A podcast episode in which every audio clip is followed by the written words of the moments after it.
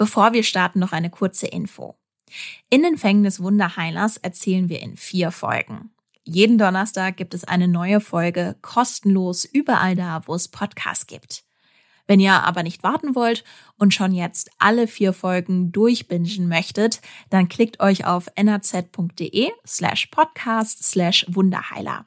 Mit einem NRZ Plus Abo könnt ihr sofort alle vier Folgen anhören. Und jetzt viel Spaß beim Podcast.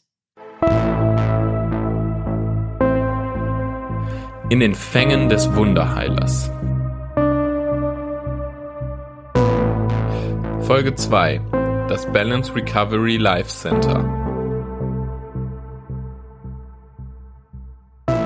Vorsicht, in diesem Podcast wird Misshandlung, gefährliche Körperverletzung, sexueller Missbrauch und psychische Manipulation beschrieben. Hallo, in den Fängen des Wunderheilers, das Balance Recovery Life Center, ist die zweite Folge des Podcasts. Ich empfehle euch, bei Folge 1 zu starten, falls ihr zum ersten Mal reingeschaltet habt. Die erste Folge findet ihr auf Spotify, Apple Podcast und auf der Seite der NRZ oder da, wo ihr gerne Podcast hört.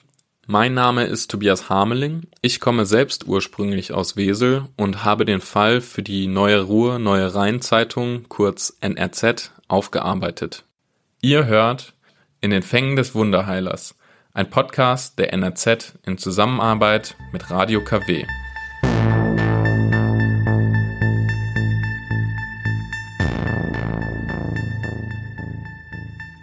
In der ersten Folge habt ihr schon erste Eindrücke von der Gruppe bekommen und ihr habt gehört, wie die ehemaligen Mitglieder Michael und Mirko in der Sekte gelandet sind und ihr habt von der Sekteninfo gehört, welche Menschen generell für solche Gruppen empfänglich sind. Außerdem habt ihr einen groben Eindruck von der Gruppe und den Dingen, die WRW dort getan hat, bekommen. Doch was ist da eigentlich ganz genau passiert in den Seminaren? Was war das Ziel WRWs und wie ist das alles einzuordnen? Was steckt konkret hinter der Balance Recovery Methode? In dieser Folge schauen wir uns unter anderem die alte Webseite des Balance Recovery Life Centers genauer an und versuchen mit Hilfe eines alten Interviews von Will Rivet zu verstehen, was seine Motivation war und was hinter seinem Konzept steckte.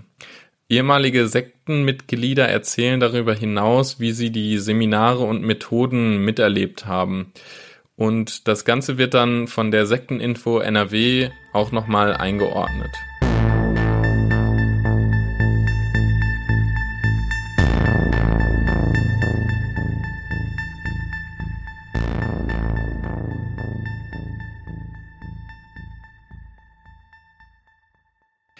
Eine Person war damals mit dabei, als das Balance Recovery Life Center im kleinen Ort Diersfort in Wesel aufgemacht hat.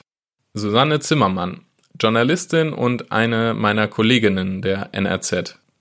Sie berichtete 2017 in dem Artikel Selbstheilung im Haus Konstanze für die NRZ über die Gruppe und die Eröffnung des Gasthauses. Susanne erinnert sich noch an Folgendes. Ja, die haben uns eingeladen, die wollten ihr ähm, ja, ihr Konzept da vorstellen. Also auch nicht wirklich, aber sie wollten halt sagen, Haus Konstanze öffnet wieder und was das Restaurant so bietet äh, und was die da so treiben, zumindest was sie gerne öffentlich sagen möchten, was sie so treiben, sagen wir mal so. Ich erinnere mich an eine äh, seltsame Deko im Restaurant, das war aber durchaus gemütlich und ähm, an ein etwas seltsames ähm, Konzept von Selbstheilung, was die Frau uns da erzählte. Also es war ein bisschen, bisschen fremd für Diersfort. Ist ja eher ländlich und Haus Konstanze war so ein sehr traditionelles Gasthaus früher. Mit der Frau meint Susanne die damalige Geschäftsführerin, die mit Will Rivet das Balance Recovery Life Center aufbaute. Susanne schrieb in ihrem Artikel, dass das Gasthaus Konstanze offiziell wieder eröffnete und sich manche bestimmt aufgrund der Dekoration wundern würden. Buddha und Ganesha-Statuen, ein riesiges hölzernes Bild einer Windgöttin, aus einem Stamm geschnitzte hölzerne afrikanische Kühe sind Beispiele, die sie nennt. Dazu beschreibt sie eine vielseitige Küche, die vor allem auch vegane und vegetarische Küche angeboten hat. Als befremdlich beschreibt sie den neuen Namen, der über der Tür prangte. Balance Recovery Life Center Guest House. Das sorgte für Gesprächsstoff nicht nur in Diersfort. Und Susanne zitiert die Geschäftsführerin, die sich im Artikel gegen die Gerüchte stellt. Zitat, es heißt, wir sind eine Sekte. Dabei wollen wir das Gegenteil. Menschen sollen wieder selbstständig werden, nicht mehr abhängig sein. Für die Diersforter, das ist ja sehr ländlich geprägt, für die Diersforter war das eine Sekte und für uns, also für mich war es ein bisschen schräg, aber mein Gott, ein bisschen schräg ist ja noch nicht strafbar und ähm, eigentlich haben die zum Schluss ja recht behalten, die, die Dörfler, die eher belächelt wurden für ihre Sektentheorien. Es gab ja überhaupt keine Anhaltspunkte für, für uns jetzt. Äh, man kann ja nicht alles, was ein bisschen komisch ist, gleich äh, jeder Jack ist anders, sagt man in Köln. Ne? Mhm. Also wenn die da irgendwas anders machen, vielleicht da ihr Publikum für finden und erwachsene Leute da hingehen und sich irgendwie selbst Heilung angedeihen lassen, dann ist das ja von vornherein noch nicht, äh, noch kein Problem. Die hatten auch die Idee, dass man dafür, eigentlich hätten sie dafür auch gerne öffentliche Mittel gehabt, ähm, aber weil sie fand ja, dass sie die, dass sie die Menschen, dass, dass die Menschen dort dann ähm, wieder auf den richtigen Weg gebracht werden aber wie das im Detail da vor sich geht, haben die nicht gesagt, nee. Damals hat die Geschäftsführerin meiner Kollegin auch noch von größeren Plänen der Bewegung erzählt. Zitat, unser Ziel ist es, ein Franchise-Unternehmen zu werden.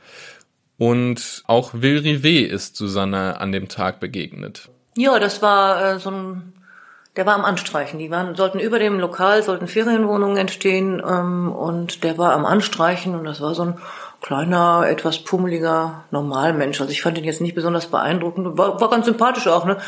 Ähm, und der andere, sein, sein Begleiter war dabei, so ein junger Mann, wir haben auch damals geschrieben, wie der heißt, aber da weiß ich jetzt nicht mehr. Ähm, der war absolut unscheinbar und äh, ja, drei Worte gewechselt, nichts, nichts Besonderes. Damals hat sich Susanne das Ganze dann auf einen Tipp hin nochmal im Internet angeschaut. Da war das nicht mehr der kleine moppelige Normalo, sondern da war das dann so ein würdevoller, schwarz gekleideter Mensch, der äh, mit, der, der arbeitete viel mit Stimme, der hatte eine gute Stimme der den Menschen dann da Hilfe anbot. Das ist jetzt auch schon ein paar Jahre her, aber das war schon eine Inszenierung, wo man dann dort war ein anderer Mensch einfach, ne, von der Darstellung her. Und auch der junge Mann war da wieder bei, der war dann so ein ernst reinblickender, also so, so ein Assistent irgendwie, so ein, ja, von der Inszenierung hatte der mehr so, glaube ich, die Aufgabe, den Meister in, in, ins Licht zu rücken. Und er war blass und schwierig. Ich habe Susanne dann gefragt, ob sie und ihre Kollegen in der Redaktion in Wesel das Haus Konstanze weiterhin im Blick behalten haben. Wir haben uns da gar nicht äh, sonderlich noch mit beschäftigt weiter, ähm, bis dann ähm, ein paar Jahre später, ich weiß nicht mehr genau, wann das war, die junge Frau verschwunden war. Das war offenbar die Partnerin, hieß es von ihm. Und die wurde dann polizeilich gesucht. Ähm, da machte man sich Sorgen um ihr Leben. Ähm, die ist dann irgendwann aber auch wieder auf, aufgetaucht und dann war das Thema weitgehend durch, bis diese strafrechtlichen Geschichten dann plötzlich aufploppten. Mit den strafrechtlichen Geschichten meint Susanne die Festnahme und Verurteilung Will Rivets, aber dazu hört ihr im Laufe des Podcasts noch mehr. Die vermisste Frau, von der Susanne hier spricht, wurde im März 2018 von Angehörigen vermisst gemeldet. Die Polizei suchte in einer öffentlichen Fahndung nach ihr und knapp einen Monat war das Mitglied der Balance Recovery Gruppe verschwunden, bis die Polizei meldete, dass sie wohlbehalten wieder bei ihren Angehörigen zurück war. Warum sie weggelaufen war, blieb unbeantwortet. Es handelt sich jedoch um die ehemalige Geschäftsführerin des Balance Recovery Life Centers. Der Fall hat den Eindruck bei einigen Leuten, mit denen ich für das Podcast-Projekt gesprochen habe, von der Gemeinschaft damals verstärkt, dass dort kein normaler Seminar- und Gaststättenbetrieb lief.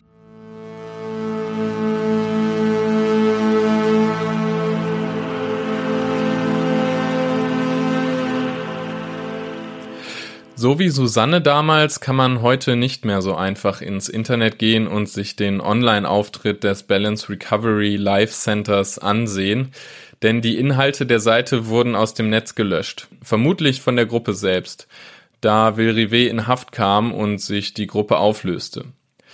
Was übrig geblieben ist, sind 118 Google-Bewertungen, die von leckerem Essen, schönem Ambiente, freundlichem Personal oder auch überforderter Bedienung, kaltem Essen und komischer Stimmung erzählen.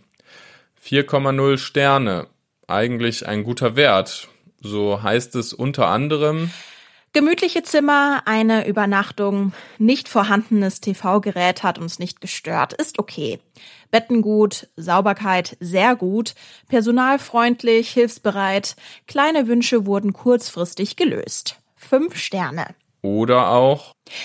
Wir kehren dort regelmäßig während unseres Waldspazierganges ein und genießen Ambiente, Gastlichkeit und den Service. Die angebotenen Speisen sind sehr liebevoll angerichtet und die Mitarbeiter herzlich und freundlich. Jedes Mal eine kleine, schöne und gern genommene Auszeit. Fünf Sterne. Aber es gab auch schlechte Bewertungen.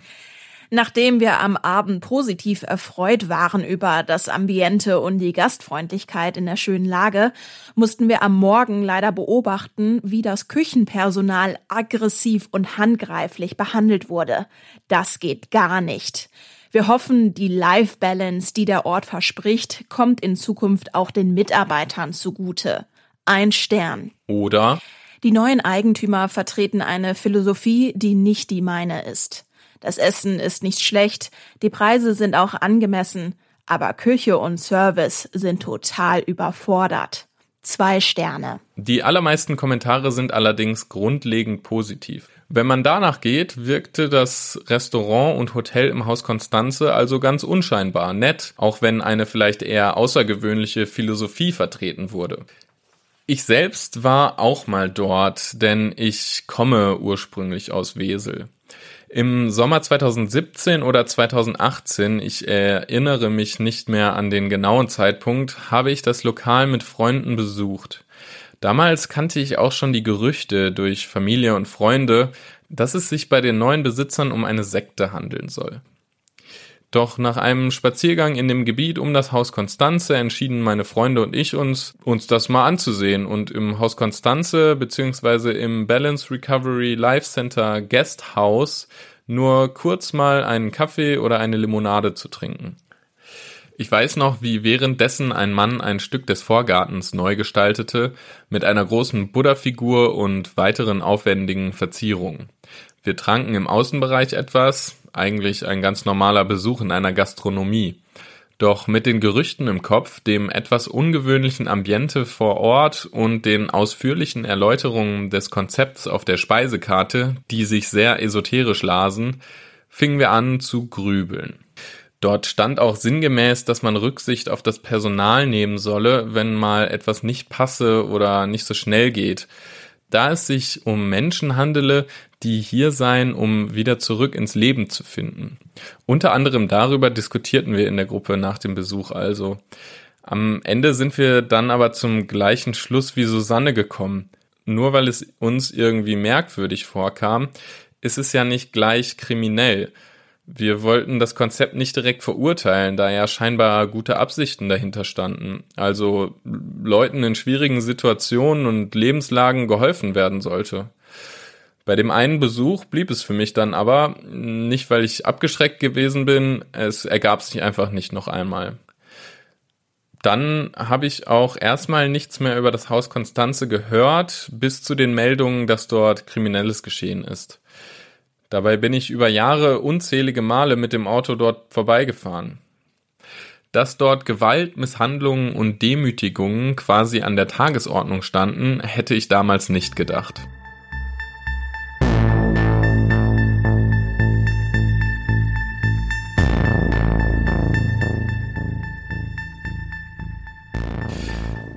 Die Internetseite vom Balance Recovery Life Center gibt es heute nicht mehr offiziell gelöscht. Aber das Internet vergisst nie. Über Internetarchive lassen sich die alten Seiten der Sekte immer noch aufrufen und anhand dessen lässt sich sehr gut zeigen, was das Balance Recovery Life Center vorgab zu sein. Das erste, was man auf der Seite im Januar 2018 lesen konnte, war folgendes. Komm mit uns auf eine lebensverändernde Reise. Wenn wir wieder anfangen zu erfahren, wird alles Liebe. Alles macht dich frei, alles heilt dich. Alles lässt dich in deine Wahrheit fallen. Das Wunder, Mensch zu sein. Es macht das Leben sehr einfach. Es erleuchtet deinen Weg und macht dich wieder normal. Ein Niemand sein. Mit allem verschmelzend. Eins sein mit Gott. Eins sein mit dem Universum. Balance Recovery bedeutet Gleichgewicht in jedem einzelnen Bereich deines Lebens zu finden.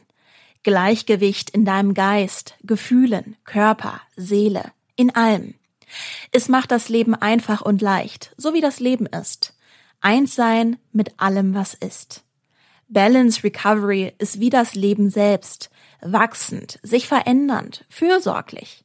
Kein Lehrer, kein Schüler, nichts zu tun. Einfach nur sein, wer du wirklich bist.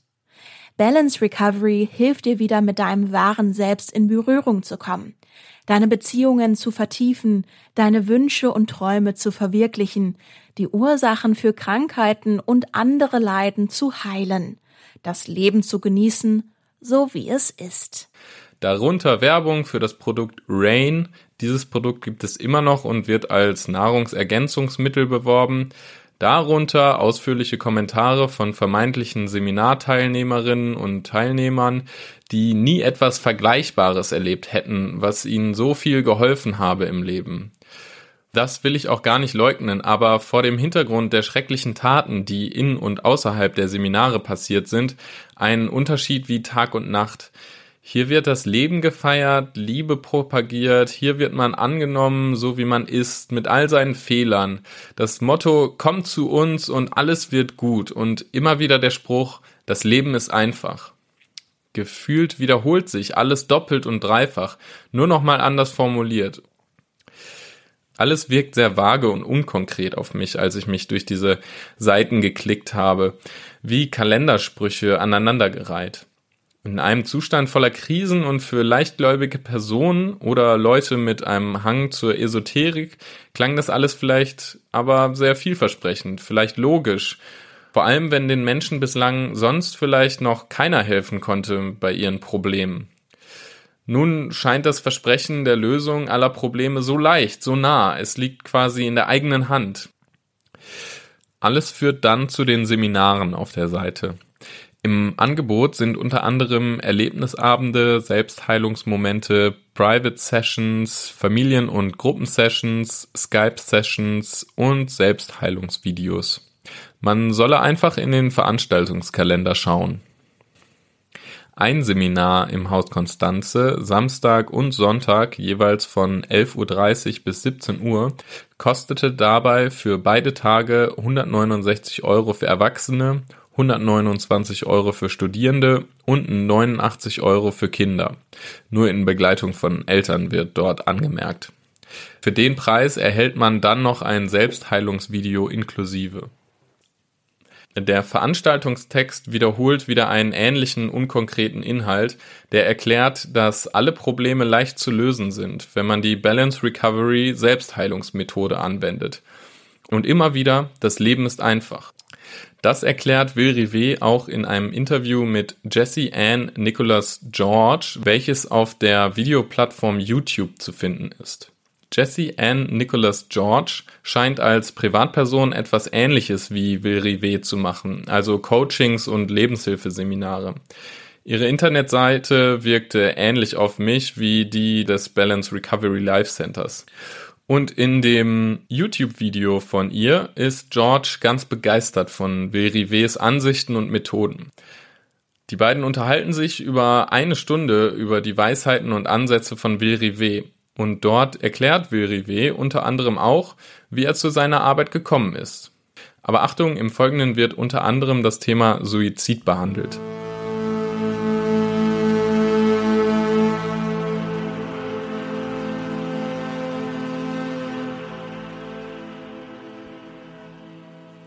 In dem Interview erklärt Will Rivet, dass er als Kind schon gespürt habe, was mit anderen Menschen los sei.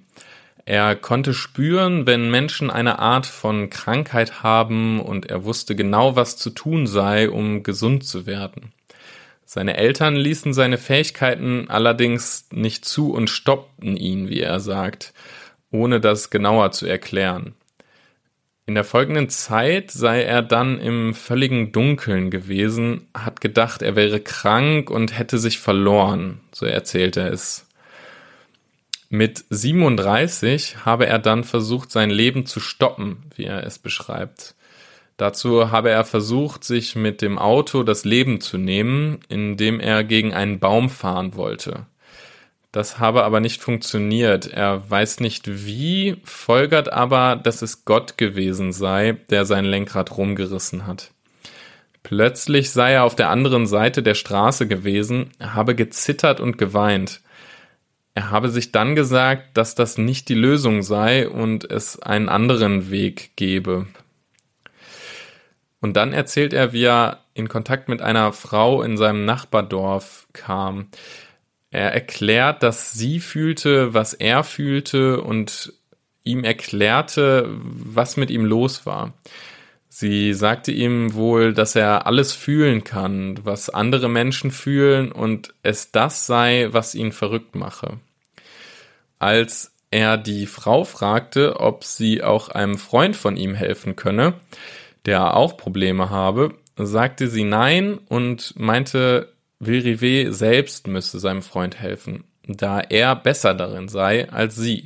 Er glaubte ihr erst nicht, sagte er im Video, aber sie wiederholte sich und sagte, er müsse helfen, er könne das. Und so, so erzählt er, startete er sein neues Leben als Heiler. Er erwähnt dann auch die Hilfe eines Meisters, den er gefunden hat. Vermutlich meint er da Michael Barnett. Und ja, so habe sich dann alles entwickelt, denn er fand die Fähigkeiten zurück, die er immer schon als Kind hatte. Etwas weiter im Interview fortgeschritten soll er dann das Balance Recovery Center erklären. Und er sagt, es ist einfach, so wie alles, was er sagt, einfach ist. Er erklärt es so. Balance Recovery is to balance your recovery. Also Körper, Geist, Gefühle, alles werde wieder in eine Balance gebracht. Theoretisch sei das Leben immer in Balance, nur müsse man dies erkennen und man müsse zur wahren Natur zurück. Wenn man dies tue, würde das alte Leben in sich zusammenbrechen und das ziemlich schnell. Er erzählt, wenn Leute zu seinen Seminaren gekommen sind, sehe er, dass das Leben der Teilnehmer sich sofort verändern würde, da man lerne, dass alles okay sei. In der normalen Gesellschaft habe man das Gegenteil, so sagt er. Dort lerne man, dass die Welt schlecht sei, dass es viele Personen gibt, die nicht gut sind und was Schlechtes wollen. Aber sein Ansatz sei, alles ist okay, denn alles sei Gott. So, das war jetzt ein Abriss in die damalige Gedankenwelt von Will Rivet. Ich frage mich an der Stelle, ob er all das selber geglaubt und von seinen Erklärungen überzeugt war. Was war sein Ziel? Wirkliche Hilfestellung oder nur Geld, Macht und Manipulation?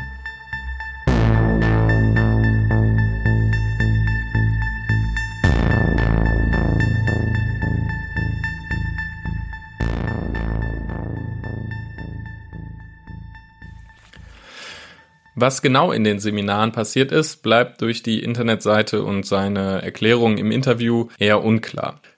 Etwas konkretere Eindrücke von den Seminaren und der Arbeit Vilrives liefern die ehemaligen Mitglieder der Sekte. Michael, ihr kennt ihn aus der ersten Folge, erzählt, was in den Seminaren passiert ist. Alle ehemaligen Mitglieder der Sekte wurden von Podcast- und Radiokollegen nachgesprochen. In den Seminaren wurde Energiearbeit gemacht. Das lief so. Der Wilri hatte eine Gabe zu sehen, was bei dir schief läuft und hat dir dann das so gespiegelt, dass du selbst genau siehst, was bei dir nicht stimmt. In Form von Worten, mit Blicken, mit Berührung, ganz verschieden. Er hatte ein paar Tricks drauf, mit denen er mit uns gespielt hat. Im Nachhinein wissen wir jetzt, dass er vor allem mit uns gespielt hat, aber damals dachten wir, er will nur das Gute erreichen und uns helfen. Wir haben ja auch gesehen, was teilweise bei Leuten passiert ist mit der Arbeit, wie er Leuten geholfen hat. Michael nennt ein Beispiel, wie das dann lief. Ein Junge wurde früher immer von seinem Vater geschlagen. Davon hatte er ein Trauma. Im Seminar wurde ihm dann richtig Angst gemacht, sodass er in den Zustand von früher gebracht wurde und er wirklich richtige Angst hatte. Im nächsten Schritt wurde dann aber gesagt, dass alles gut ist und wir alle da sind, um ihm zu helfen. Das hat natürlich was mit dem Jungen gemacht. Das ging richtig tief und hat einiges gelöst. Die Teilnehmenden wurden also mit ihren Ängsten konfrontiert.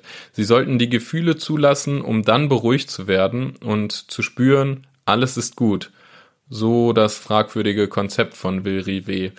Michael erzählt dann auch von seinem allerersten Seminar, an dem er teilgenommen hat. Das Thema war, dass ich nicht immer die Kontrolle haben kann, weil wenn man immer versucht, alles im Griff zu haben, dann kann man nicht entspannen, dann bist du immer hyped. Und dann gab es eine Übung und das war komisch, dass ich das auch mitgemacht habe, denke ich heute. Also, es gab einen Kreis mit etwa zwölf Leuten und ich musste in der Mitte rumkrabbeln, wie ein Baby auf allen Vieren und jedem in die Augen gucken und sagen, ich gebe dir meine Kontrolle. Für Michael war das eine neue Erfahrung, auch wenn er es im Nachhinein sehr komisch fand, wie er sagt. Aber ich war in einer Zeit in meinem Leben, als ich fast alles gemacht habe, um zu versuchen, ein besserer Mensch zu werden. Ich wollte schon alles ausprobieren.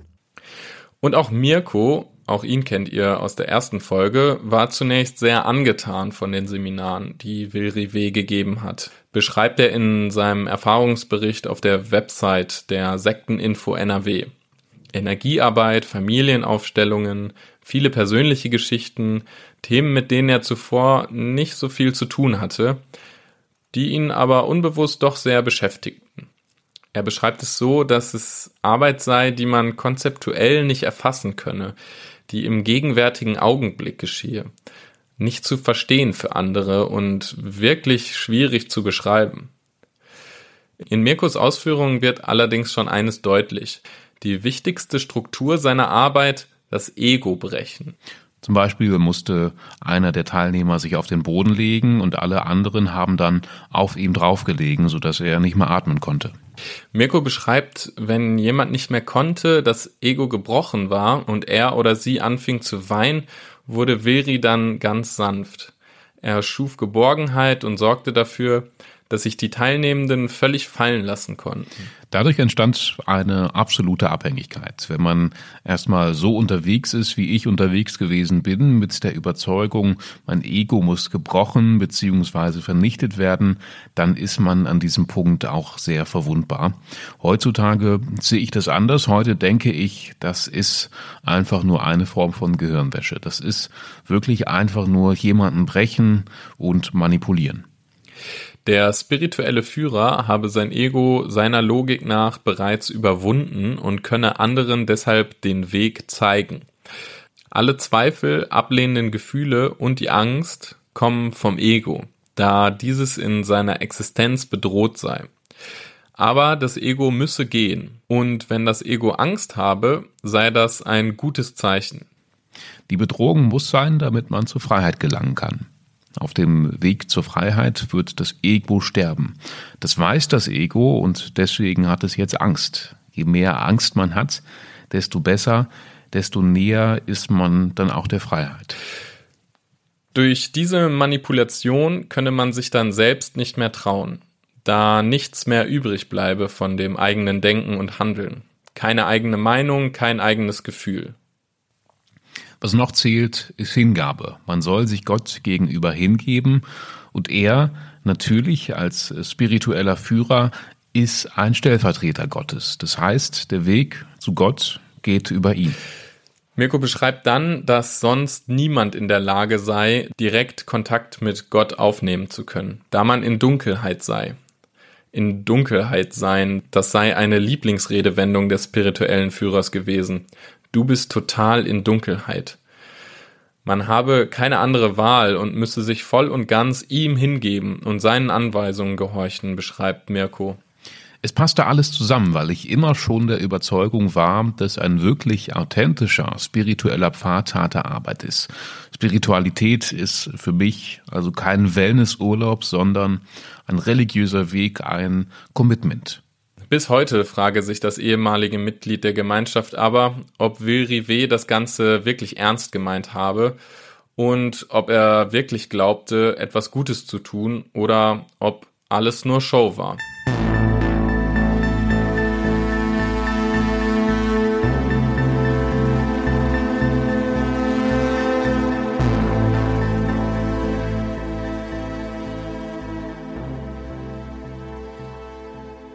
Und jetzt mal etwas Einordnung. Zu der Therapieform, die im Balance Recovery Life Center beworben wird, hat Sabine Riede von der Sekteninfo NRW, ihr kennt sie auch aus der ersten Folge, Folgendes zu sagen. Es ist so eine Art selbst ausgedachte Balance Recovery, selbst ausgedachte Selbstheilungsmethode, äh, wo er immer wieder auch gesagt hat, äh, Krankheiten entstehen durch ungelöste Emotionen, äh, die Kinder von ihren Eltern übernehmen und das an sich ist schon, damit werden Krankheiten, die einfach auch genetisch bedingt sind oder durch Viren ausgelöst werden, schon geleugnet. Und die Gefahr ist auch hier wieder psychologisch, dass man sich noch schuldig fühlt, wenn man krank ist, äh, weil man das ja einfach so übernommen hat. Und das Konzept, dass wenn man dann jetzt diese ungelösten Emotionen mal besprechen würde und die auflöst, dann würde man automatisch wieder gesund oder sich anders verhalten können äh, das ist ein schöner Traum, aber ist wissenschaftlich nicht belegt und auch nicht hilfreich. Die Sekteninfo NRW ist bereits 2015 auf die Gruppe aufmerksam geworden, noch bevor die Gruppe im Haus Konstanze einzog. Sie schauten sich damals schon die Internetseite der Sekte genau an. Ja, es gab verschiedene Meldungen von Menschen, die äh, an den Seminaren teilgenommen haben und die dann schon berichtet haben, ähm, dass sie fanden, dass der spirituelle Führer sehr autoritär aufgetreten wäre und irgendwie gefühlsmäßig würde dort etwas nicht stimmen. Es gab dann schon eine Betroffene, die ausgestiegen ist, die gesagt hat, dass sie an den Haaren gezogen worden ist, weil sie etwas nicht richtig gemacht hat und durch den ganzen Saal geschleift worden ist. Es gab eine Lehrerin, die sich um einen Schüler Sorgen gemacht hat ähm, und mir berichtet hat, der Schüler hätte eine Mutter, die zu Balance Recovery gehen würde oder dazugehören würde, äh, so dass wir von verschiedenen Seiten ähm, hin erste Hinweise bekommen haben und daraufhin uns etwas genauer die Internetseite der Gruppe angeschaut haben und auch gemerkt haben, dass es um ein esoterisches Angebot geht, was aber eben von jemandem angeboten wird, der über keine qualifizierte Ausbildung verfügt. Und dass die Versprechungen auch auf der Internetseite ähm, zu ja zu vollmundig, zu großartig sind, als äh, so würde kein Psychotherapeut das äh, formulieren. Kurze Zeit später gab es dann schon einen Fall, der uns mit großer Sorge erfüllt hat. Es war äh, jemand, der auch an einem Seminar teilgenommen ist und eben berichtet hat, er hätte, es war ein Seminar, wo es auch um Lebenshilfe und Beziehungsprobleme ging und er war wohl mit der Hilfestellung dort nicht ganz einverstanden, hat widersprochen, hat sich vermutlich sogar auch etwas lustig über das Angebot gemacht. Und das hatte zur Folge, dass er berichtet hat, dass er massiv äh, geschlagen worden ist, festgehalten worden ist und so massiv geschlagen worden ist, dass er Hämatome hatte. Diese Hämatome hat er dann auch, er ist dann von der Gruppe geflohen und hat berichtet, dass er große Angst hatte das war auch in der Beratung noch immer zu spüren und hat sich aber auch sofort an einen Arzt gewandt, der diese Verletzungen dokumentiert hat. Äh, und das ärztliche Gutachten hat er uns dann auch äh, vorgelegt und auch Fotos von seinen Verletzungen.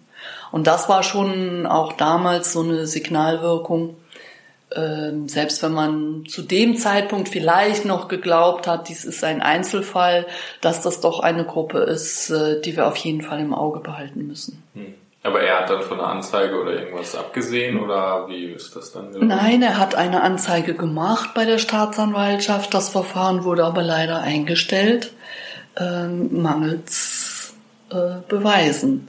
Mhm. Ähm, weil er brauchte ja jemanden, äh, die komplette Gruppe, die befragt wurde, hat gesagt, äh, dass äh, wir wissen nicht, wo er die Hämatome her hat, aber das ist nicht bei uns passiert. Ich habe Sabine Riede dann gefragt, wie lange man so etwas beobachtet, bis man als Sekteninfo eingreift, beziehungsweise ob die Beratungsstelle überhaupt eingreifen kann in solchen Fällen? Nein, das ist ja auch gar nicht äh, möglich, weil wir sind ja keine Polizei, sondern in erster Linie sind wir für die Menschen da, die zu uns kommen und die selber über ihre Erfahrungen berichten. Und dann beinhaltet unsere Hilfe zunächst einmal auch eine Zuhören, für den Menschen da sein, auch wenn das so einfach klingt und auch eine in erster Linie psychologische Hilfe. Dass derjenige mit dem, was er erlebt hat, erst einmal klarkommt, sich orientieren kann, und äh, für sich selber klar hat, was sind jetzt die nächsten Schritte. Darüber hinaus bin ich sehr, sehr froh, dass wir im Team eine Juristin haben, die dann hier auch nochmal beraten kann, ja, was ist da eigentlich passiert, was wären jetzt die richtigen Schritte? Sollen wir zur Staatsanwaltschaft gehen? Soll man Anzeige erstatten? Manchmal, in manchen Fällen geht es ja auch darum, äh, ich möchte noch Geld zurückhaben oder ich habe sogar etwas unterschrieben, muss jetzt eine Kündigung formulieren. Wie formuliere ich das am besten? Was kann da auf mich zukommen, so dass man auch juristische Unterstützung gibt. Und wenn es dann in diesem Zusammenhang äh, von sexuellen Übergriffen oder Körperverletzungen die Rede ist, dann wird man anregen, dass das auch äh, hier die Polizei wissen muss und dass das auch die Staatsanwaltschaft erfährt, dann ist es aber immer noch dem Einzelnen überlassen, ob er eine Anzeige erstattet oder nicht. Riede erzählt mir, wie es für viele Angehörige war, die Hilfe bei ihnen gesucht haben und etwas unternehmen wollten. Leider müsse man dabei aber vor allem viel Geduld bewahren. Dass auch sehr, sehr viele Angehörige hier Hilfe gesucht haben, die das gespürt haben, da läuft was schief, die teilweise ja auch mitkriegten, äh, dass ein Angehöriger weggelaufen ist, nach Hause kam äh, und anschließend wieder zurückgegangen ist in die Gruppe und die dann ganz verzweifelt waren und gesagt haben, ich, ich kann es gar nicht nachvollziehen, ich habe äh, meinem Angehörigen alle mögliche Unterstützung angeboten, aber der oder diejenige hat sich doch entschlossen, wieder in die Gruppe zurückzugehen. Und da ist es dann unsere Aufgabe, die Angehörigen zu stärken und zu sagen, keine Kritik. Jeder muss das für sich selber erspüren, wann der Zeitpunkt ist, wo er sagt, und jetzt reicht's mir und jetzt mache ich nicht mehr mit. Und da gibt's nicht das Zauberwort, wie man jemanden aus einer Abhängigkeit oder aus einer Manipulation herauslösen kann. Ähm, wichtig ist, dass man geduldig bleibt, dass man selber stabil ist und die Tür offen hält. Denn irgendwann kommt der Zeitpunkt, und so war es auch bei dieser Gruppe, äh, wo dann die Leute sagen, jetzt reicht's und jetzt will ich nicht mehr. Und Riede ergänzt noch, dass es auch früh schon anonyme Hinweise gegeben hat, die das Balance Recovery Center beschuldigt haben. Wir hatten übrigens auch schon ganz äh, 2015 auch sogar anonyme Hinweise bekommen. Offensichtlich haben Menschen äh, sich nicht getraut, sich zu melden, weil das, was sie da erlebt haben, äh, ja so übergriffig, so gewalttätig war, dass ihnen das sehr viel Angst gemacht hat. Aber auch diese anonymen Beschreibungen haben wir an die Staatsanwaltschaft weitergeleitet. Und in einem Fall gab es daraufhin auch einen Auftrag an die Polizei in Wesel vor Ort, doch öfters dort Streife zu fahren und auch mal Leute zu befragen. Und da war das Erstaunliche, dass dann eben ähm, Teilnehmer, die inzwischen ja auch raus sind und auch vor Gericht ausgesagt haben, damals noch gesagt haben, nein, uns geht es gut und wir sind freiwillig hier und machen Sie sich keine Sorgen. Mhm. Also die Polizei wurde dann auch wieder äh, weggeschickt. Ja, das ist ja dann das Dilemma quasi. Das ist das Dilemma, was wir auch äh, eben häufig bei weltanschaulichen Gruppierungen haben oder überhaupt bei solchen Gruppierungen, dass man sich untereinander kontrolliert und dass, äh, wenn man an Informationen kommen möchte, müsste man sowieso eine Atmosphäre anbieten, äh, wo man Leute einzeln zur Vernehmung holt und nicht vor der ganzen Gruppe, weil es immer auch in diesen Gruppen das Prinzip gilt, äh, dass man nie allen vertrauen kann. Also dass man im Endeffekt, wenn man etwas rauslassen würde, was dort passiert, äh, von einem anderen Gruppenmitglied dann auch wieder das der Führungspersönlichkeit gemeldet würde und man wüsste, das hätte wieder zur Konsequenz, dass man körperliche Strafen erleiden muss.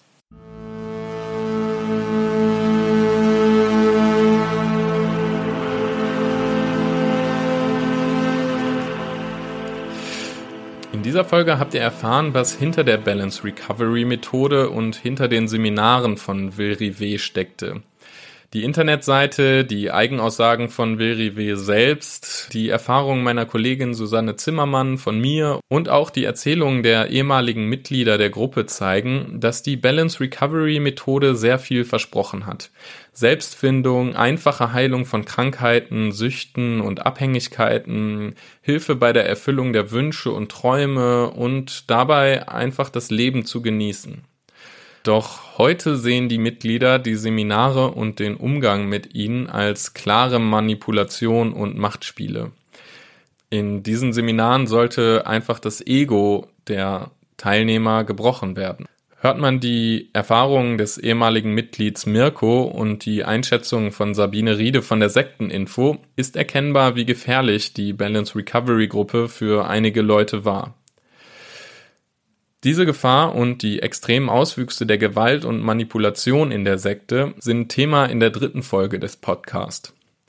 Ihr hört, welche Straftaten gegen die Mitglieder der Gruppe begangen wurden und wie die Gruppendynamik funktionierte, sodass die Menschen trotz all der Gewalt dort blieben. Falls ihr keine Folge verpassen wollt, folgt dem Podcast auf Spotify, Apple und auf der Plattform, auf der ihr uns gerade hört. Lasst auch gerne eine Bewertung da, falls es euch gefallen hat.